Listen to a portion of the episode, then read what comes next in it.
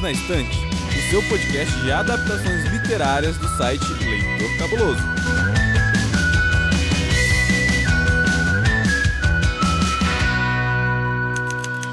Sabia que tem livro? Tem livro e hoje nós vamos falar sobre esse livro que é um favorito disparado aqui no Perdidos na Estante. E eu acho que também se tornou um favorito entre as nossas convidadas de hoje. Eu sou a Amanda Barreiro, você é sua host pelo episódio de hoje, e eu estou aqui com uma missão muito importante a ser dividida com a queridíssima Luciana Bento. Essa Luciana Bento eu posso ser íntima e chamar logo de Lu? Super pode chamar de Lu, né? Eu falo que eu já sou de casa aqui no Perdido, já Você venho há mesmo. muito tempo, né? E os podcasts todos aí do Leitor Cabuloso, eu já sou frequentadora assídua, então super pode chamar de Lu. Então vou ser abusada e vou chamar de Lu. Seja bem-vinda aqui novamente, então, Lu, agora é a primeira vez comigo. Primeira vez, é maravilhoso. Tô mega empolgada, mega feliz de estar aqui. Obrigada pelo convite. E como é que o pessoal pode te encontrar nas redes sociais, Lu? O pessoal pode me encontrar no Instagram, principalmente, no arroba Quilombo Literário. E no arroba Mãe Preta, no Instagram, no Twitter, em todas as redes sociais, na rede nova do Passarinho Amarelo, né? Onde... O meu tá aberto também, então tô aí.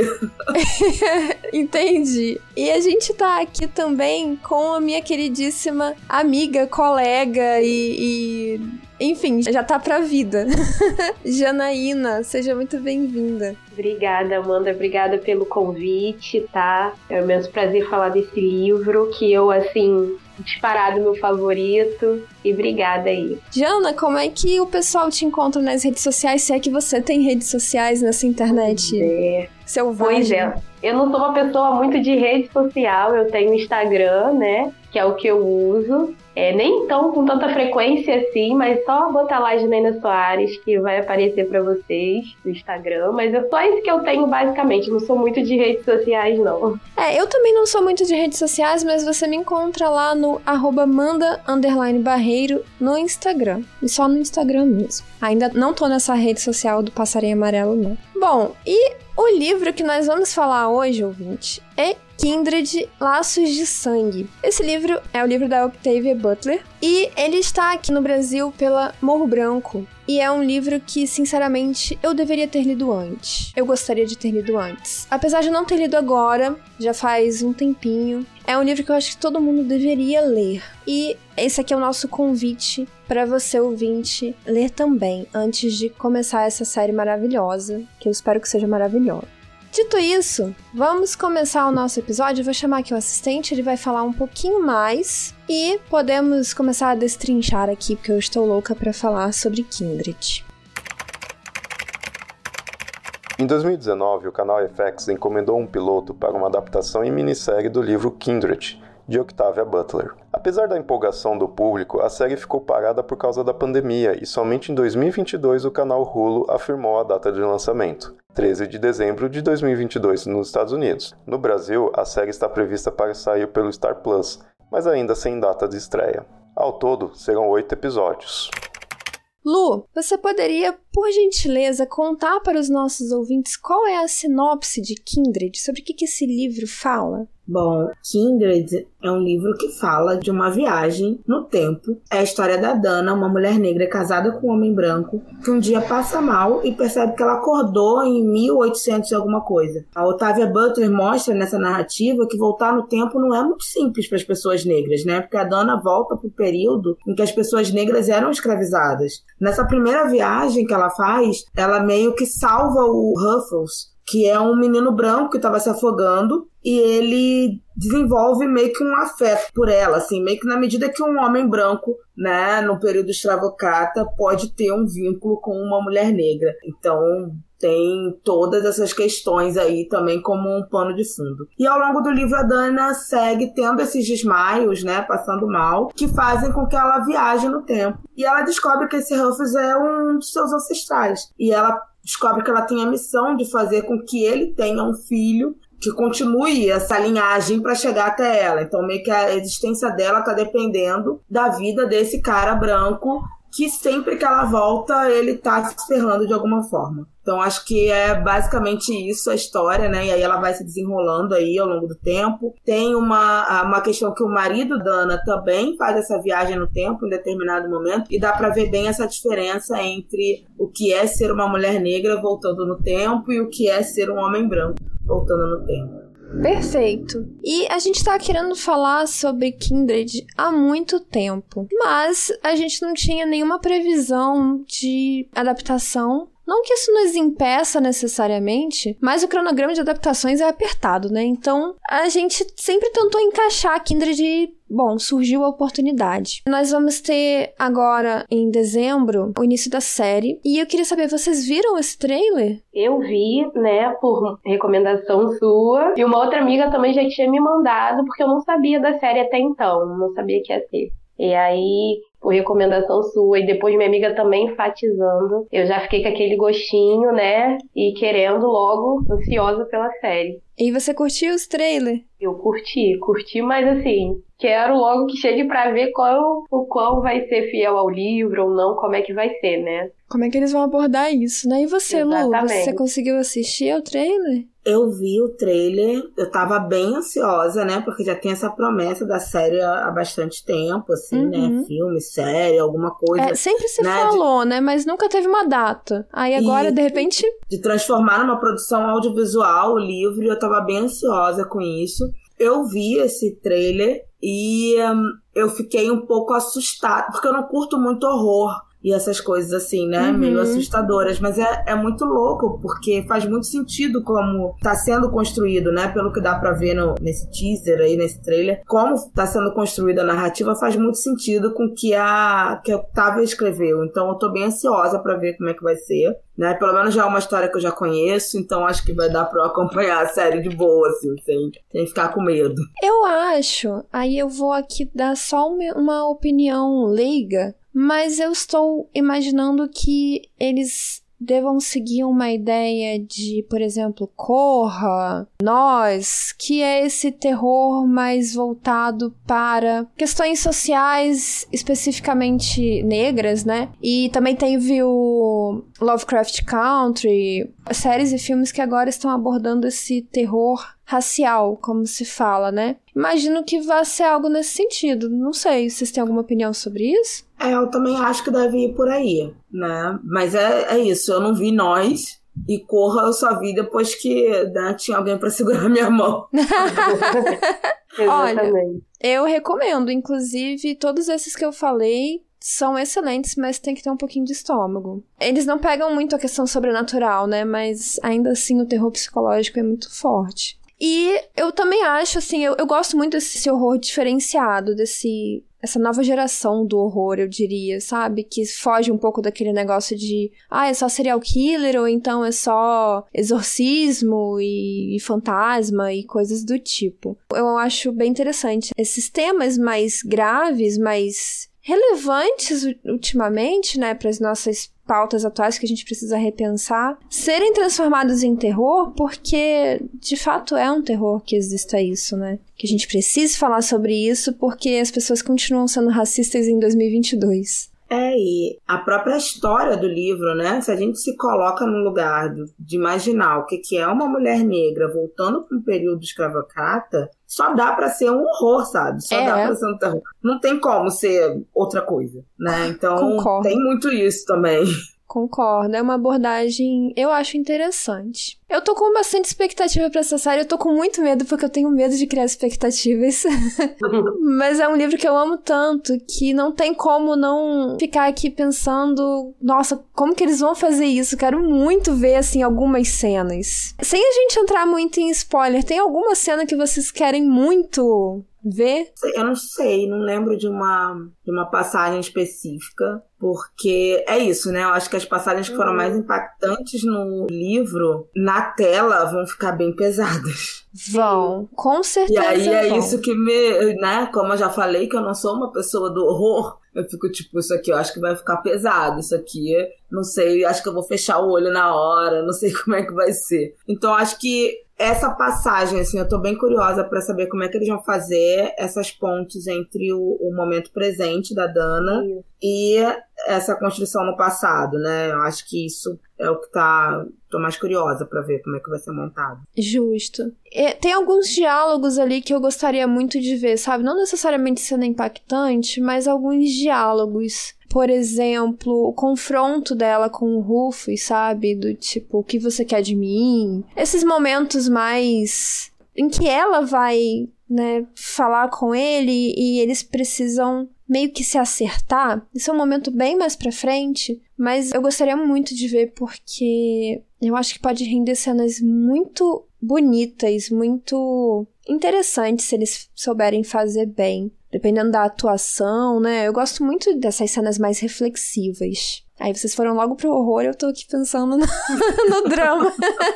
eu acho que a atuação vai pesar muito, né? Porque é um livro que já tem muitos anos que ele foi publicado, né? É um livro da, da década de 70 do século passado. Então, assim, já tem um, um imaginário, ele já é consolidado no imaginário dos leitores, né? Todo mundo já imaginou o livro de uma determinada forma, e aí ele virar uma produção audiovisual agora mexe muito com as leituras que nós já fizemos, né? Que já estão muito consolidadas, a gente já imaginou as coisas de uma determinada forma, e agora a gente vai ver né, a forma desse roteiro, a forma desse diretor, dessa, dessa produção toda, né, para transformar agora numa série. Então, eu sempre eu sempre tenho uma certa dificuldade com adaptações de livro, eu sempre prefiro o livro, porque é aquilo, né? O livro é do jeitinho que eu imaginei. E eu acho que essa distância, né, do tempo de quando foi publicado até quando se produz uh, um filme, uma série, alguma coisa assim, acaba que agrava ainda mais isso, né? Porque nos fãs a gente já tem uma imagem, né? Que já foi construída, consolidada, e aí lidar com essas diferenças deve ser interessante, assim. Vamos ver. Eu também tenho esse pensamento, mas eu, ao mesmo tempo eu gosto muito de ver como que esse diretor, esse produtor, enfim, interpretou essa mesma história que eu li, sabe? Porque às vezes eles fazem umas abordagens que eu não esperava. Por exemplo, eu não esperava ver uma série de terror pra Kindred, imaginei um drama. Até porque tem uma, uma outra série que se chama The Underground Railroad, não sei se vocês já viram. É outra série que eu recomendo. Que é extremamente dramática, também se passa no período da escravidão, apesar de não ter a questão da viagem no tempo. E eu imaginava algo nesse sentido, uma coisa assim, muito visual e muito dramática.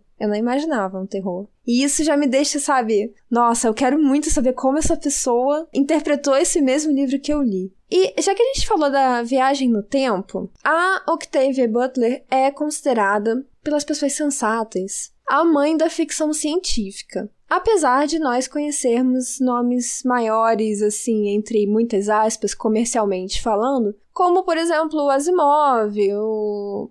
Ai, sei lá, o autor de Duna, que agora não nem me lembro o nome dele. Mas nós temos a Octavia. E realmente ela tem uma participação absurdamente significativa na ficção científica. Tanto é que nós temos um conceito muito fechado de ficção científica como algo estritamente de naves espaciais e ETs e, enfim, coisas futuristas. Mas ficção científica não é só isso, né? Vocês acham que Kindred é ficção científica? Eu, particularmente, considero ficção científica, mas me surpreendi a, a ler, porque a forma como ela aborda te faz viajar na história, né? Você é, entende um pouco de história ali e me surpreende o fato de eu ter feito uma disciplina na universidade, que era uma optativa até História da Cultura, sobre dando ênfase na relação entre ficção científica e história. E tinham vários desses autores conhecidos da ficção científica e não citava Butler. Um absurdo, né? Tá vendo? É,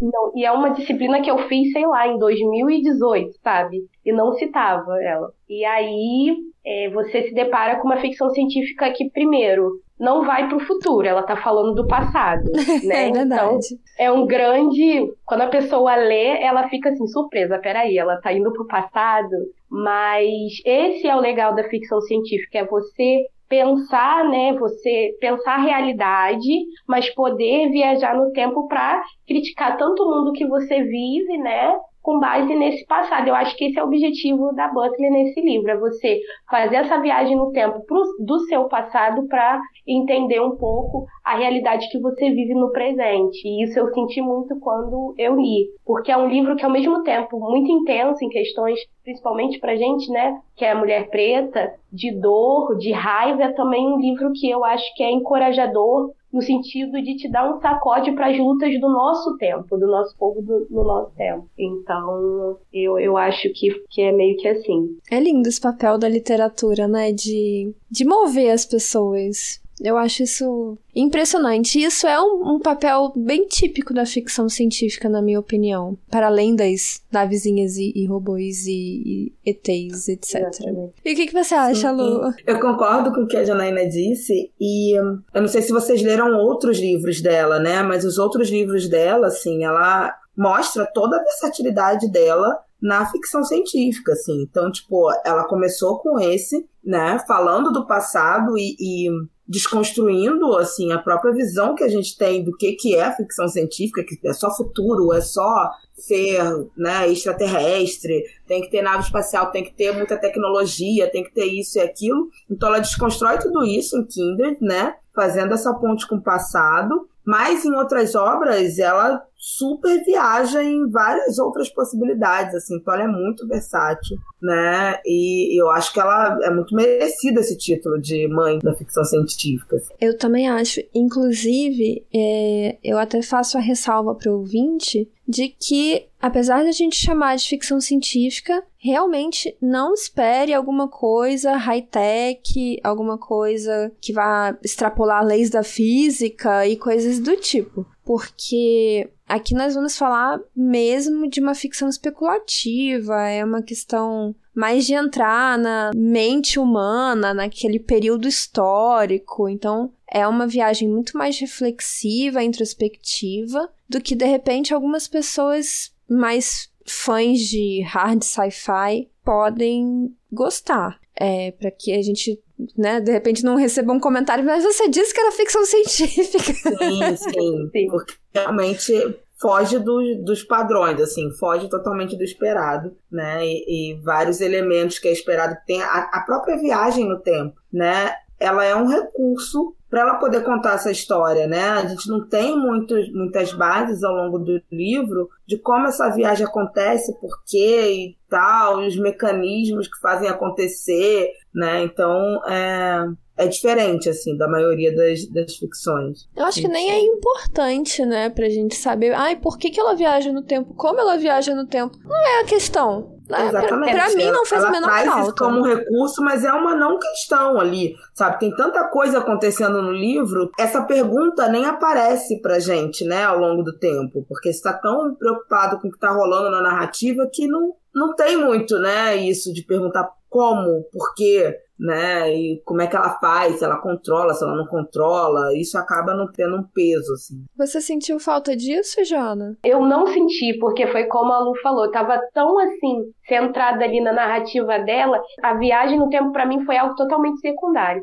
Embora eu seja suspeita para falar, porque eu não sou fã, confesso, de ficção científica. Mas então, para quem não é tão fã de repente, vai gostar de. Acho que pode iniciar por esse livro também, porque é isso, você fica tão envolvido na história que você não, não fica ali se questionando toda hora por quê, como, você só quer saber ali, né, das dificuldades, como ela vai lidar com tudo isso que a outra temporalidade né, traz aí, né, com os problemas que essa outra temporalidade vai trazer para ela. É, eu acho assim, claro que eu ficava curiosa, né? Ai, quando é que vai acontecer de novo? Mas é, assim, acaba que é só uma curiosidade mesmo e é isso. Aceite. Ela, ela viaja. É, eu acho que era o foco dela, né? Não, não centralizar tanto nisso e levar a gente mesmo para entender, né, como aquela sociedade, enfim, é, funcionava e quão difícil, dolorosa e revoltante é essa realidade da escravidão, né? Então, e trazer para o presente para mostrar, olha, a nossa luta ainda continua. Se não me engano, tem uma parte no livro que passa, está passando na televisão alguma coisa do apartheid. Então, assim, ela saiu do passado né, escravocrata, e chega num presente que ela ainda está falando de segregação racial, sabe? Então, em 1976. Então esse passado não é tão distante assim, né? Eu acho bacana ela trabalhar isso no livro também. Com certeza. Espero, inclusive, gostaria de ver uma atualização até na série, sabe? Porque continuamos na mesma, né? Exatamente. Então acho que seria legal. É, isso é que eu não consegui ver direito no trailer, se presente se passa em, em, nos anos 70 ou se eles atualizaram para o nosso presente agora. Eu não sei é... se vocês repararam isso. Não, eu também não consegui identificar. Que é uma curiosidade minha também, assim, de, de ver como é que eles fizeram, né, com isso. Ou se eles vão fazer alguma ponte, né? Vai ter uhum. alguma uma liberdade poética aí de sair do, do escopo do livro e trazer alguma coisa para cá, né? Eu acho que seria muito interessante, muito importante que eles atualizassem as datas aí. Se não me engano, que eu vi, assim, o trailer eu vi muito rápido, né? É, se passa nos anos 70, sim. Mas de repente a gente tem uma, uma visão para além dos anos 70 também, né? Eles isso, podem adotar isso como recurso depois. Não sei. É um desejo meu, gostaria de ver. Também. Kindred, Laços de Sangue, foi escrito por Octavia Butler. Com 432 páginas, ele foi traduzido por Carolina Caires Coelho e lançado no Brasil pela editora Morro Branco no ano de 2017. Bom, eu quero falar com vocês também sobre o livro em si, porque a gente está falando aqui o que a gente planeja, o que a gente espera dessa série. Mas a obra original, gente, eu já vou começar dizendo que eu li esse livro por causa do, do nosso querido Paulinho V, íntimo aqui dos nossos ouvintes, o maior reclamão da Podesfera. E é um livro muito querido para ele também, ele me indicou tem bastante tempo. Também é um livro queridíssimo para Domênica, que não pôde estar presente aqui hoje. Aliás, beijo do. Mas eu devo dizer que, apesar de ser um livro que eu li nos últimos cinco anos, digamos assim, que eu não tenho agora a data de cabeça, se tornou um dos favoritos, assim, top 10 com certeza da minha vida inteira. Então eu quero saber de vocês e eu quero ouvir muito mais de vocês do que de mim como foi essa leitura. E vocês já podem emendar dizendo se esse livro mudou vocês de alguma forma, a visão de vocês sobre alguma coisa, a experiência. Podem desabafar aí. Eu quero, eu quero, realmente quero compartilhar isso aqui, esse momento com vocês. Bom, eu, assim, esse livro para mim foi a porta de entrada para ficção especulativa. Eu não lia ficção, né, ficção científica, nada de distopia, nada do tipo antes, né? E ler Kindred foi algo que me fez perceber que talvez eu pudesse gostar desse estilo, né, desse gênero literário. Então, eu li Kindred, eu amei Kindred, e depois eu fui lendo vários outros livros da Octavia Butler e, e assim, e vários outros autores, né? E agora eu leio afrofuturismo e muitas outras coisas que antes eu considerava que, tipo, não, não é meu estilo, não curto, né? Não, não vou nem me arriscar porque não tem nada a ver e tal. E eu já agora, tipo, eu, já participei de alguns podcasts falando sobre ficção especulativa, né? E hum, eu sempre falava, tipo, eu não sou uma leitora, tipo, eu não sou da área, tô começando a ler agora.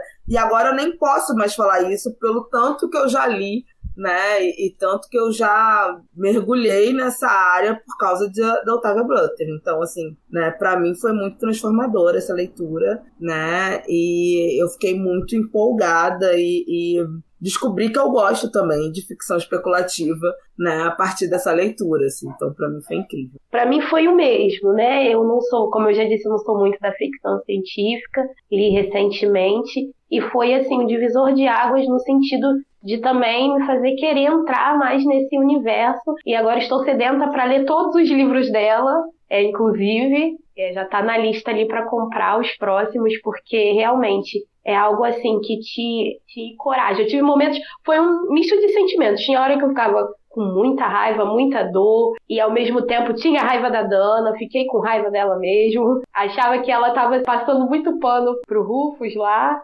enfim, mas ao mesmo tempo acho que é, é, um livro necessário, né? Acho que todo mundo deveria ler porque é um livro necessário. E é isso. Foi muito intensa a leitura do livro, muito intenso para mim, né? E me iniciou nesse mundo da ficção científica também. Né? Apesar de eu já ter feito uma disciplina na universidade que tinha, a gente não teve tempo de ler muito, né? E ela nem foi citada como aí a grande dama da ficção científica. Então, Heresia, é, né? Exatamente. Eu fiquei muito assustada de nunca ter ouvido falar dela na universidade fazendo uma disciplina como essa, né? Então, nem mesmo no meio acadêmico, assim, que discute ficção científica, ela é citada. Hoje mais ainda, mas antes, né, nem, nem era tão citada assim. Mas acredito que a série vai até popularizar o livro e tudo mais, o que é, que é legal também. Mas é, foi isso, foi um misto de sentimentos ao ler, desafiador, é intenso, mas também encorajador para as lutas, como eu disse, né, de hoje. Para a gente não esquecer.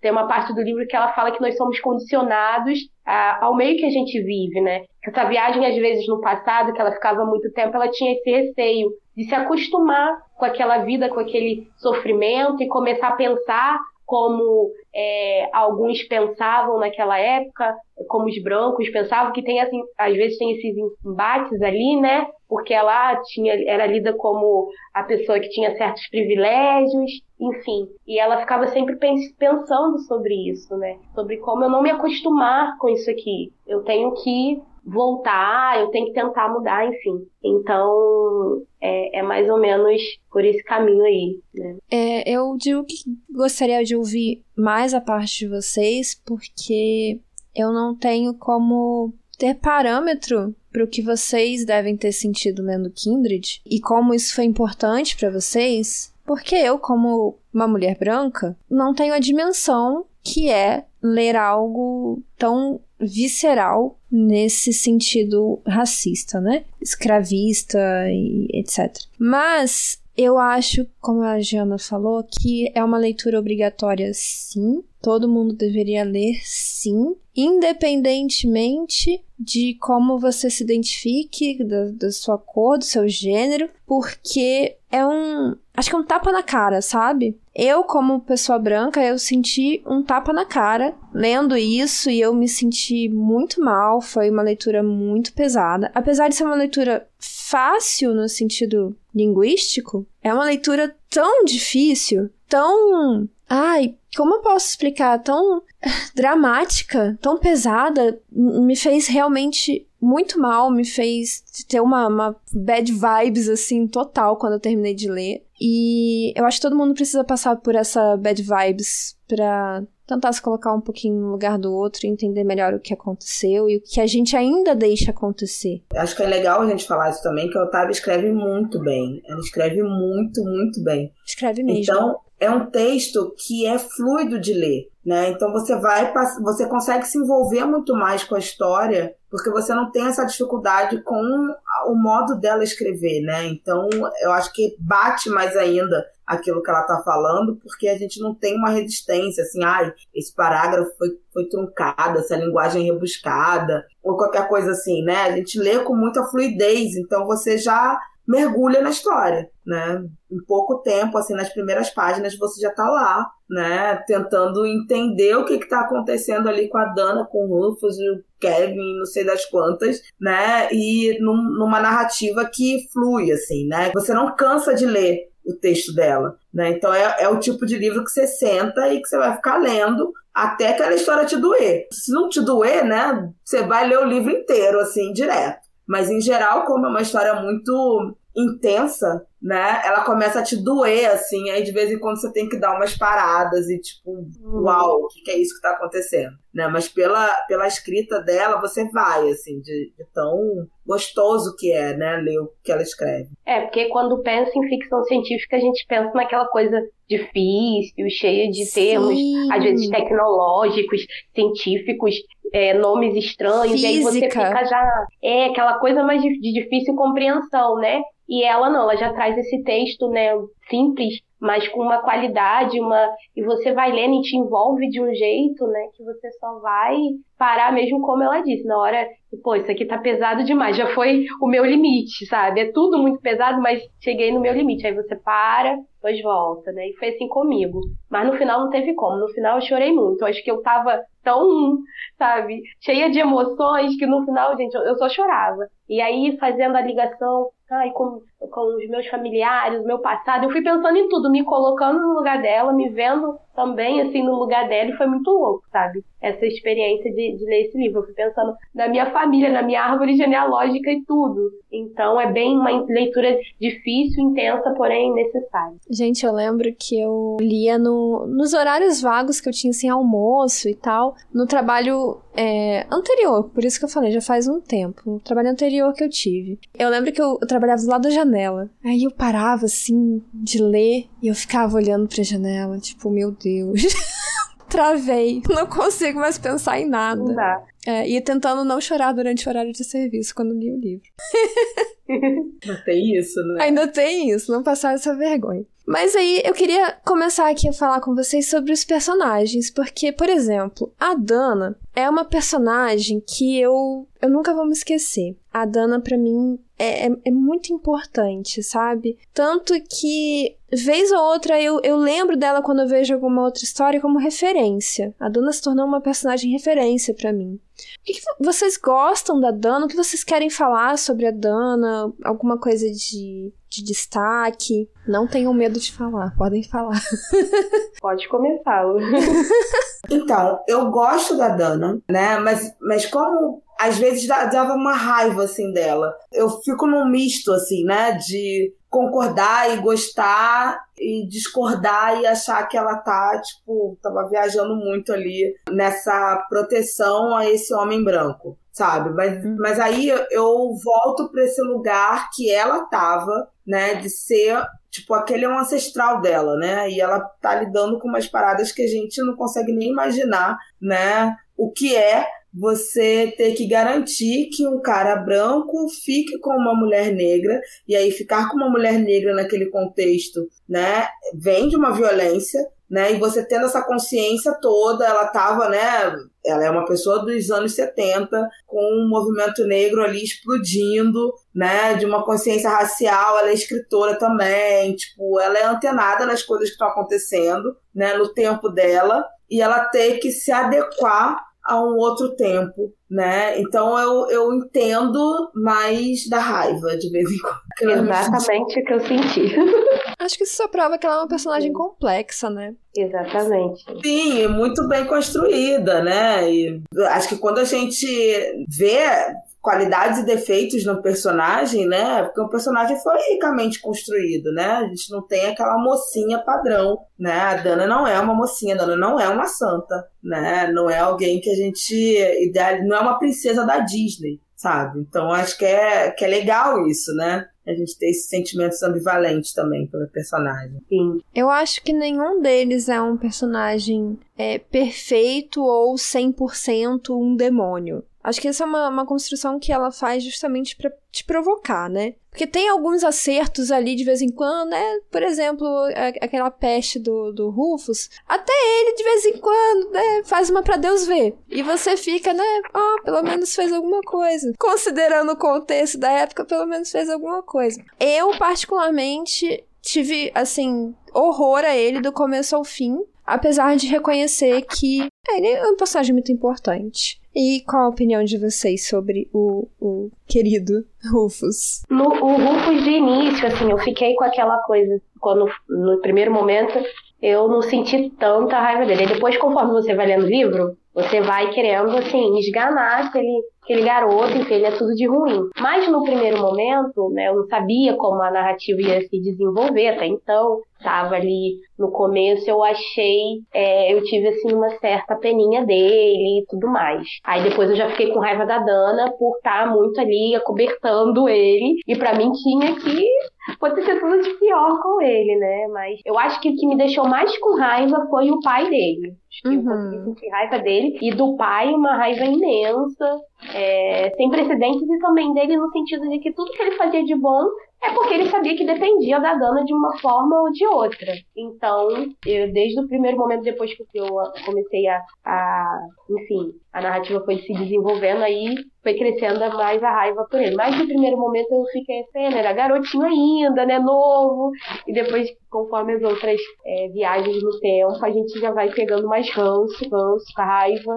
Ódio. Até chegar ódio, tudo de ruim, tá? Por eu... ele a gente começa a sentir. Eu fiquei aqui pensando, você tava falando, eu fiquei aqui pensando, eu já vou jogar essa provocação pra Lu também. No primeiro momento que eles têm contato, né, ele é só uma criancinha que tá se afogando. Ele não é um ah, um, um, branco explorador, escravagista, ele é uma criança que tá se afogando. E aí eu fico pensando, nesse primeiro momento a gente não sente raiva dele porque não acontece nada necessariamente ali partindo dele com a Dana. Mas eu fico pensando se se não, eu, é minha opinião, né? Que a, a Octavia colocou isso justamente para nos mostrar que, em essência, o ser humano sem o contexto não seria racista, não seria cruel, não seria, vamos colocar assim, preconceituoso no geral.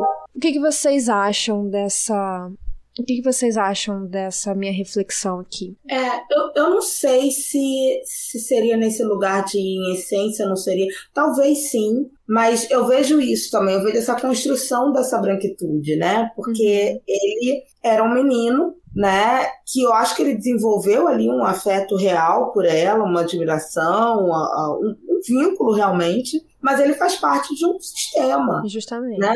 Ele faz e aí à medida que ele vai crescendo, ele vai tomando o seu lugar ali naquele sistema escravagista em que não cabe ele ter um sentimento, uma amizade, uma admiração, um respeito para uma mulher negra, né? A, o que a Otávia coloca nesse livro é uma mulher que está na base da pirâmide, né? Uma mulher negra escravizada, né? No, no tempo lá do, do Huff, tendo que proteger e defender um homem branco que está no topo da pirâmide, né? Que é um negócio impossível, porque ela tem praticamente poder nenhum ali naquela estrutura. Pensando assim dessa maneira macro, né? Ela tem, lógico, as estratégias dela ali de poder e ela tem ainda mais recursos do que as outras personagens negras, porque ela não é daquele tempo, então ela tem um distanciamento, né? Do, é, temporal ali. Ela viveu outras histórias, ela tem um, um outro referencial, né? A gente hoje Vira e mexe, a gente fica pensando, não, se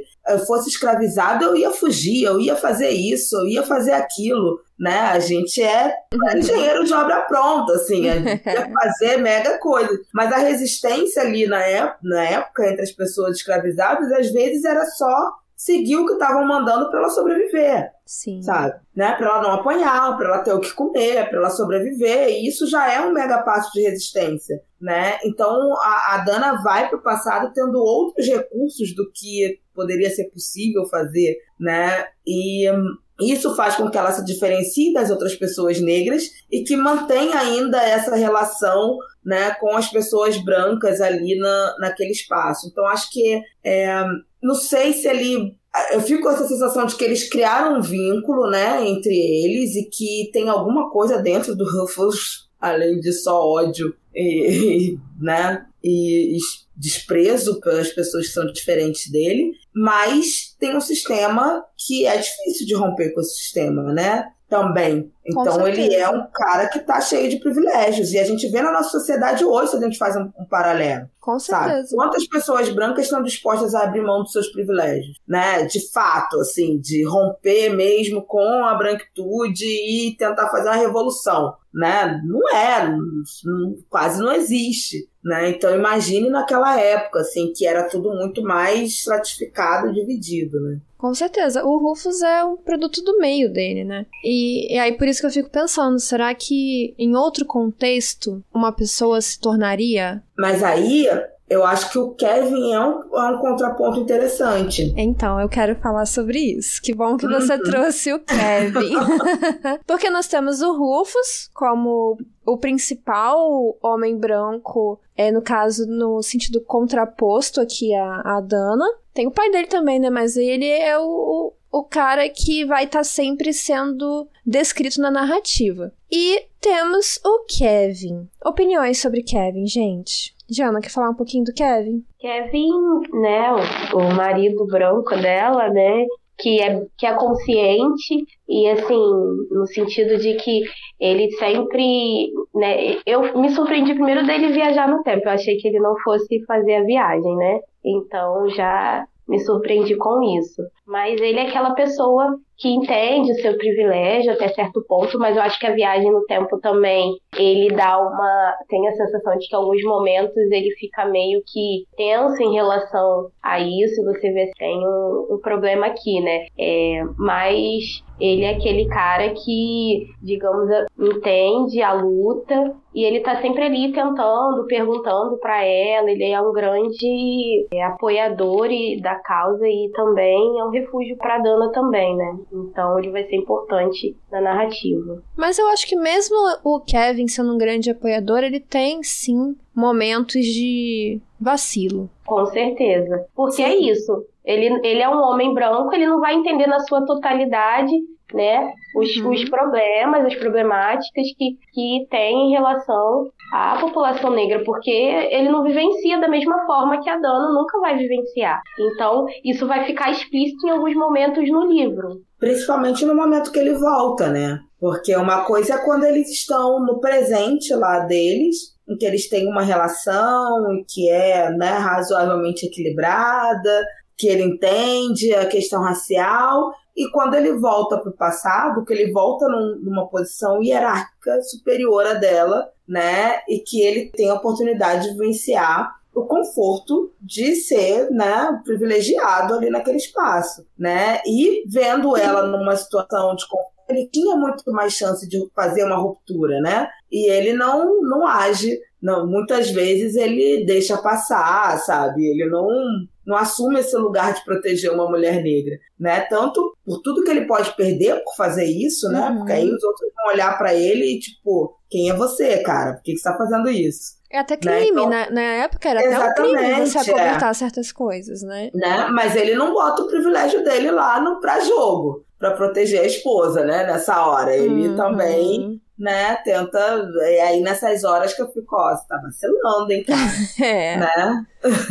então, lembra que eu comentei do tapa na cara, da, da branquitude? É Sim. isso, é isso, sabe? Porque o cara que deveria ser o parceirão dela, e em alguns momentos ali ele fraqueja, ele, pô, peraí, melhor de repente eu me proteger, né? Antes de protegê-la, deixa eu me proteger. E aí a gente vê que, realmente, como vocês, meninas, já falaram, quando as pessoas brancas estão realmente dispostas a desconstruir toda essa ideia e se colocar em jogo, né? Porque enquanto você não tá na, na linha de frente, tá tudo certo. Mas e aí, quando o bicho pega, o que, que você faz? Pois é.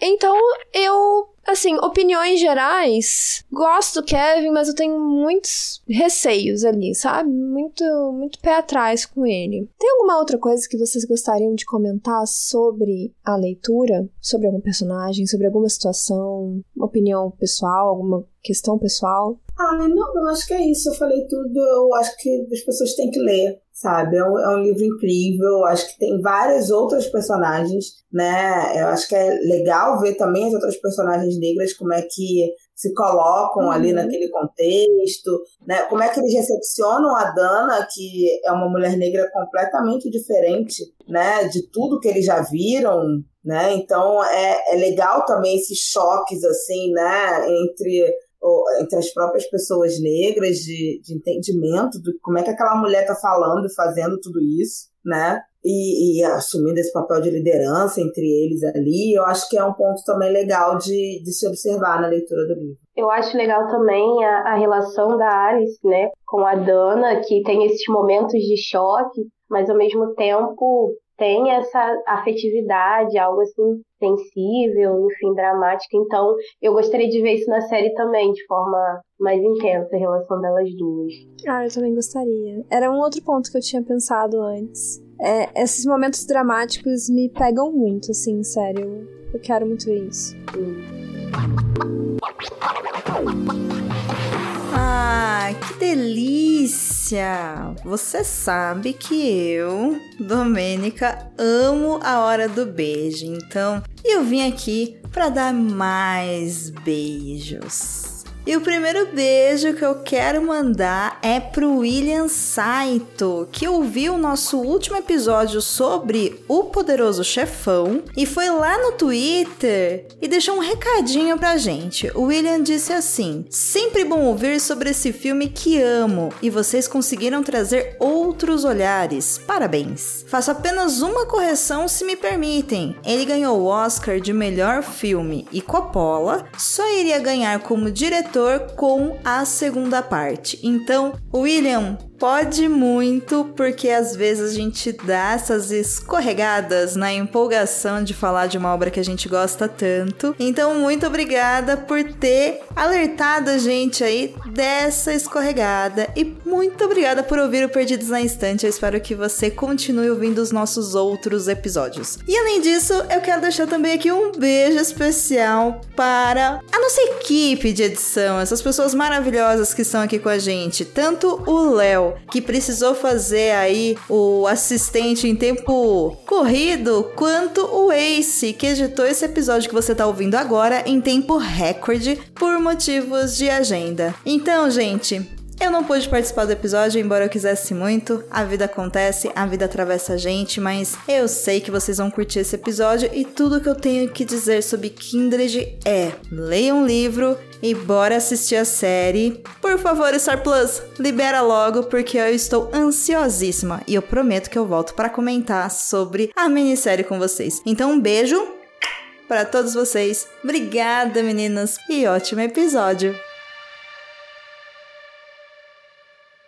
Bom, eu acho que é isso então. Temos um episódio e eu tô muito ansiosa para essa série. Inclusive, Também. ouvinte e meninas, nós voltamos a falar depois sobre a série, porque a gente vai precisar comentar muito sobre essa série. Eu não vejo a hora. Sim, sim. Eu não vejo a hora. Então, ouvinte, muito obrigada pela sua escuta atenta até aqui. Muito obrigada pelo seu carinho. Nos deixe comentários, nos deixe suas opiniões. Gostamos de ouvir vocês também. E é isso. Lu, muito obrigada por ter vindo, por ter participado. Foi maravilhosa a sua, a sua participação. Eu que agradeço, né? Eu tô sempre disponível para vir para cá. Eu amo, né? Inclusive eu me ofereço várias vezes.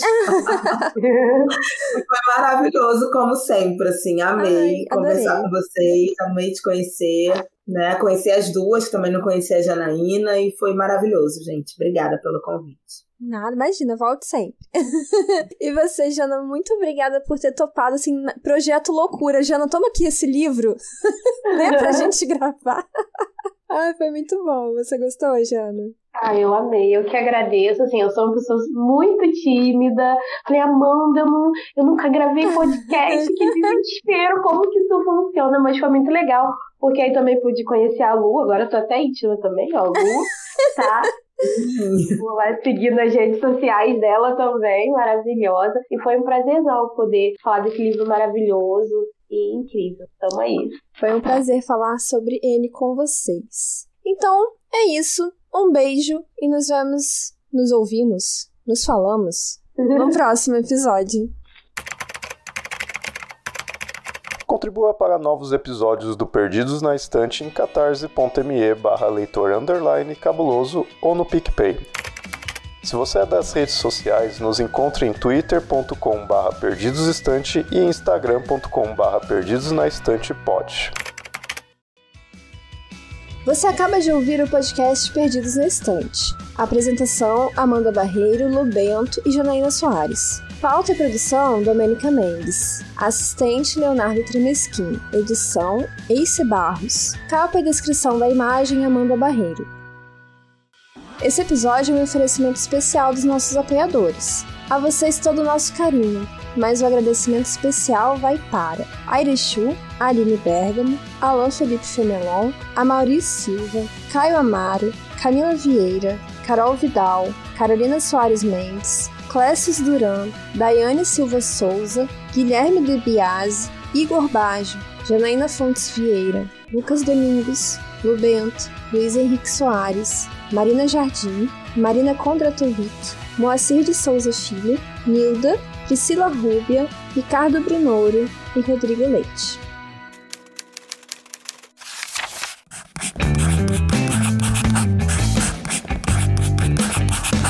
Esse podcast faz parte do site Leitor Cabuloso.